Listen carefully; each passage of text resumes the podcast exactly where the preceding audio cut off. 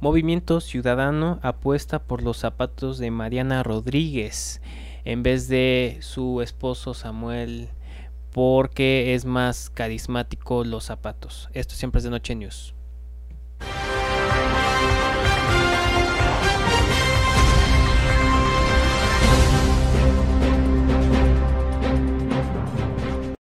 Empezamos siempre de Noche News, la noticia que no necesita. Soy Sux y me acompaña como cada semana el paladín de la información, Emilio Lino. El Robin del entretenimiento. Eso es todo, Sux. Así es, ya saben, hijos únicos, no tenemos nada más que hacer, más que investigar estas tristes notas para que ustedes se rían un poco. Pero pues vámonos directo, ¿te parece? Al pipián verde, ¿no? Hay que entrarle con todo a la información. Pues se, ya se está cocinando el primer proyecto de Netflix post pandemia. Bueno, seguimos en pandemia, pero pues, ya están grabando. como que les vale un poco, ¿no? Sí, sí, sí. En México especialmente. Y porque se está partes están grabando escenas aquí en México.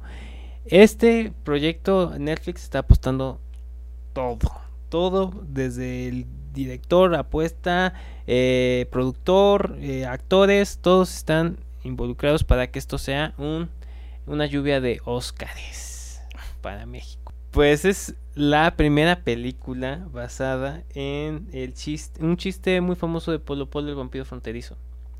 Ah, claro, claro. claro. el conjuro, ¿no?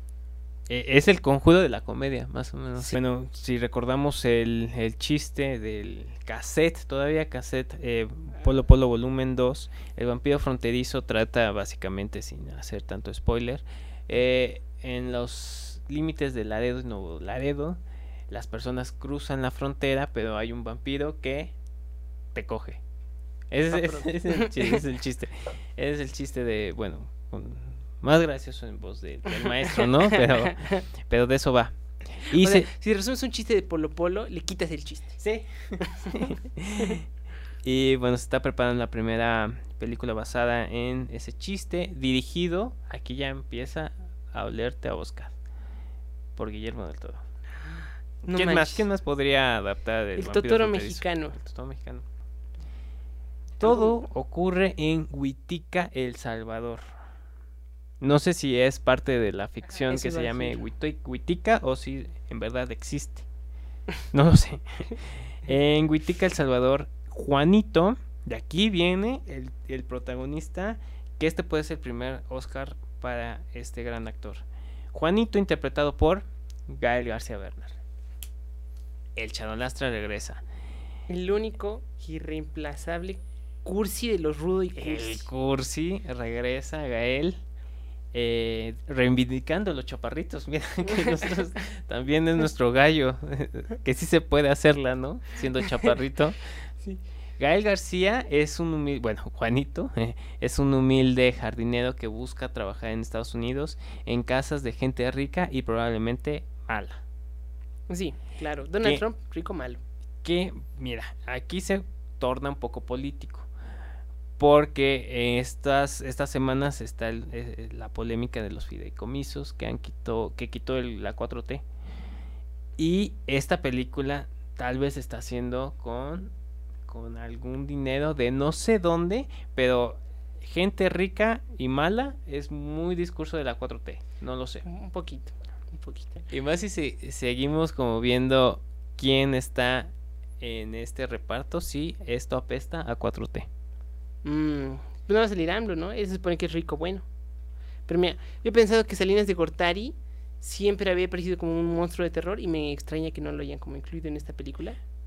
No lo dudo si, si, en, si el vampiro fronterizo tiene que ver algo con, como una referencia. Con el duende maldito.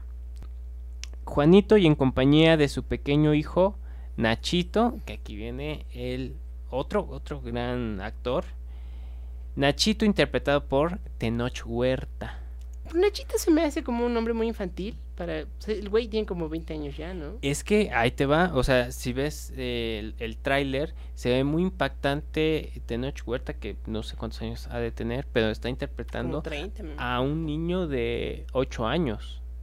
que ahí ves como el rigor de, del actor, que es muy popular ah, esto de, de los actores nominados que o adelgazan mucho o engordan mucho para el papel. Tenoch Huerta se quitó como 28 años, ¿no?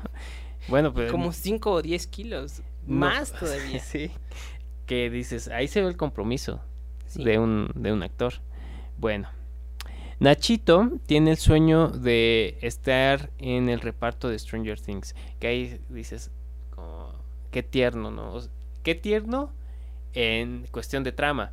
Pero si lo analizas, es una producción de Netflix dándole un gol a una producción de Netflix, ¿no? Nachito que está en Stranger Things.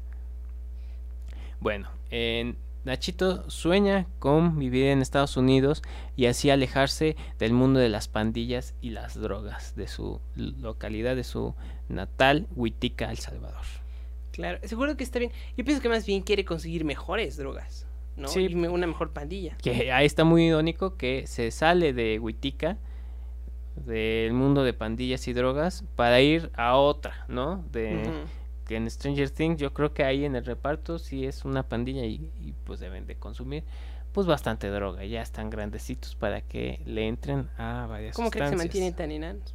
Eh, juntos pretenden cruzar la frontera entre México y Estados Unidos en un viaje que supone la esperanza de encontrar un futuro mejor para ellos. Eh, planeaban cruzarse con ayuda de su compadre y pollero, Don Jacinto. Y aquí viene otro gran nombre de actores mexicanos en esta producción, Damián Alcázar. Damián Alcázar interpreta a Don Jacinto, que está, bueno, nada más hay como el detalle que no te has dado cuenta que todas las producciones mexicanas que tiene que ver un hombre de cierta edad es Don Jacinto y un hombre ahí medio raro. Don Jacinto, Don Everaldo, Don, Don, tanto.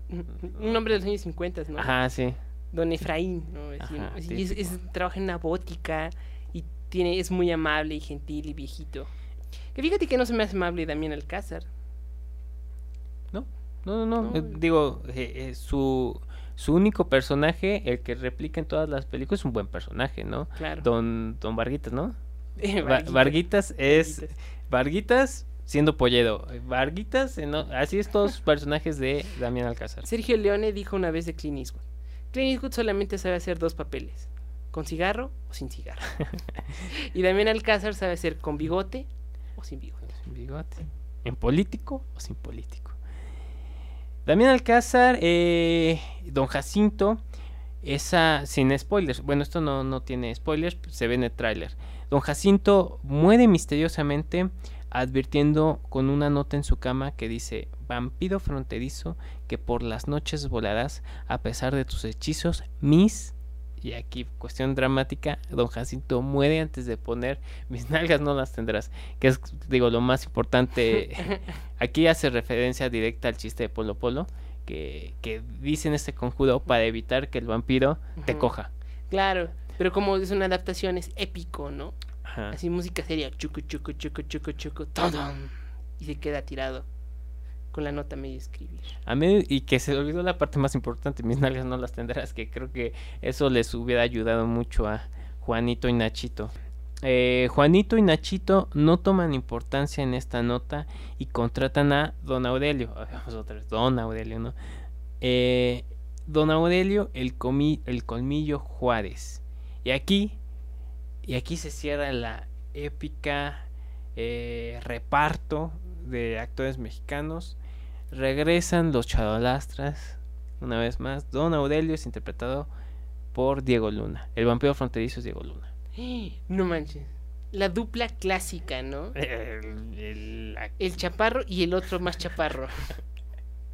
es un clásico. Qué buena onda, ¿eh? Eso va a estar muy bien. Mira, yo la vería nada más por eso por los Lastres a ver si esta vez se, se, besan, si se besan más, ¿no?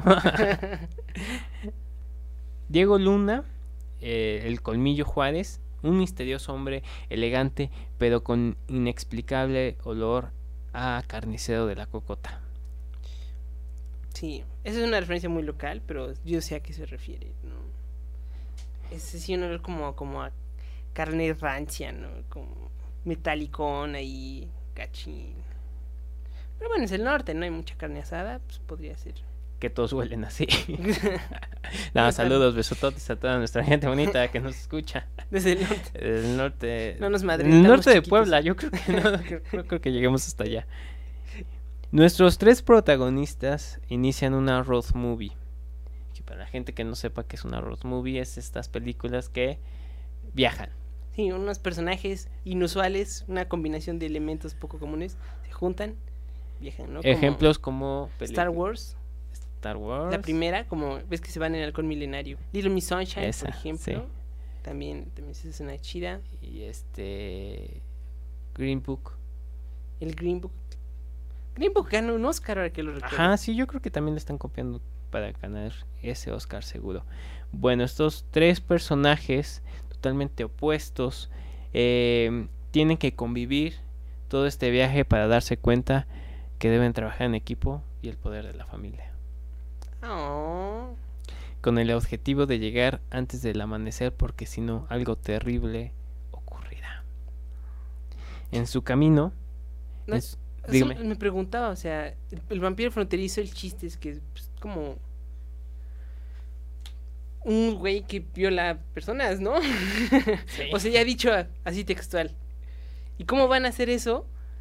Pero mira, Y que sea sobre familia. Know. Fíjate que creo que es si leemos bien y checamos las últimas producciones de Netflix, todas son políticamente correctas. Sí. Entonces no creo que exista lugar para la violación, a menos que sea en contra de hombres blancos heterosexuales. Ah, Yo creo ah. que así ya podría ser políticamente correcto de violar a minorías. Sí, no, violar minorías en una película de Netflix. No, no, no. No, no, no. Mala idea. Pero tienen que buscar uno güero, güero, ¿no? Que se Ah, parece sí. como a Donald Trump. Y que, que de, de esos redneck que seguro votó por Donald Trump. ¿Que se lo coja? Sí. Sí, O sea, todos vamos a aplaudir eso. desde nuestra casa, ¿no? En su camino se enfrentan con la migra, niños que quieren limpiar sus parabrisas y la discriminación de la gente que piensa que todos son mexicanos cuando en realidad pues, son de Salvador, ¿no? Ya sabes como que el gringo piensa que México de- del norte, del centro y del Todo sur lo que está abajo de Estados Unidos es México, es México. incluyendo Australia y la Patagonia. Pues ahí está la última producción de, de, de Netflix. Yo creo que pinta para ser un éxito. Yo pienso que sí. Me molesta que sea tan políticamente correcto, pero. Pues creo que hay que adaptarnos a este, ya es el, el discurso de todas las producciones. Absolutamente. Qué bueno que adaptaron un chiste de Polo Polo. A ver si algún día adaptan este podcast. Ya casi tiene más de 10 likes. O sea, ahí está la noticia y con esto nos despedimos y vamos a esperar esa producción. Eh, muchas gracias Emilio. Pablo Gracias, ahí en cabina. Voy a ser como que me levanto. Y bueno, nos seguimos con la información. Hasta Producción. pronto. Ti, ti.